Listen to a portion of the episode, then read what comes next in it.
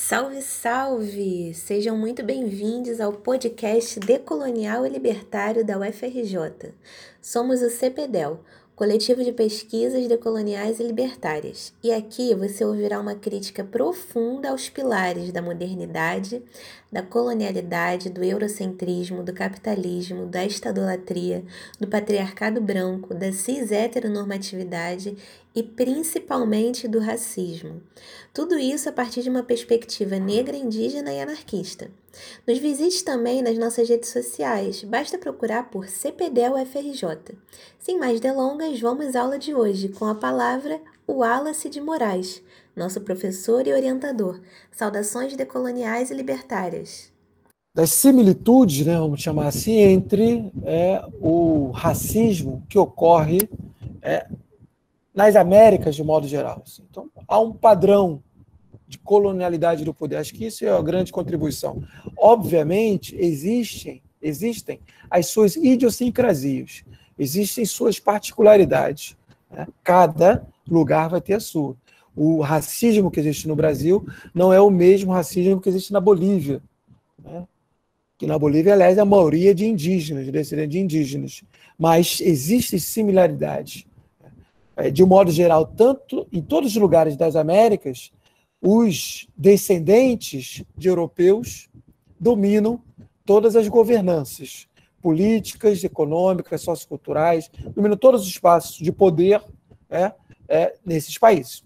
Depende se é a maioria indígena, a maioria negra ou se é a minoria, o que for. Qualquer lugar esse é que eles dominam. E quando negros chegam ao poder, são negros que chegam colonizados. Aí, para usar o termo da Bell Hooks, né? negros colonizados, né, que acabam reproduzindo, reforçando o, é, uma, a cultura e a forma de olhar branca. Então, por isso que chegar ao poder um ou outro não, não a chegada de um negro ao poder não significa necessariamente a libertação da grande maioria de negros explorados.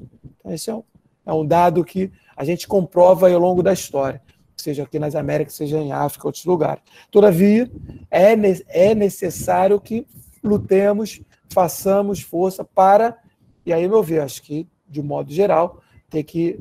É, um processo revolucionário é um processo de.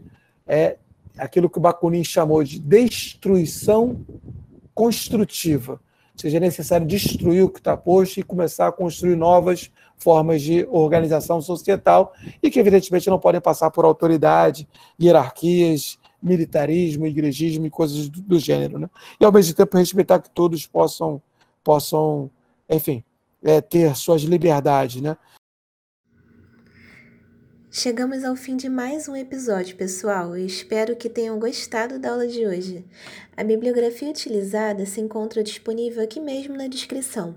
Se puderem e quiserem, nos divulguem em suas redes sociais. Isso nos impulsiona a alcançar ainda mais pessoas com nosso conteúdo. E ah, não esqueça de visitar nossa revista de estudos libertários da UFRJ e de acessar nosso site cpdel.fix.frj.br. Por último, como nos ensinam as perspectivas anarquistas e indígenas e do comunalismo africano, todo o trabalho coletivo. Então, vamos aos participantes. Edição, roteiro e distribuição do podcast: Isabela Rodrigues e Morena Caldas. Edição do vídeo no canal do CPDEL no YouTube, que originou esse podcast: Andréia Nascimento e Pedro Vasconcelos. Transcrição do podcast, que já está disponível no site do CPDEL Cello Latini. Pesquisa e conteúdo: Ana Luísa Fernandes, Isadora França e Júlia Gato, essa que vos fala. Divulgação: Caio Brauna, Isabela Correia, Denise Andrade, Guilherme Santana e Lenilson Nóbrega. Direção-geral: Wallace de Moraes.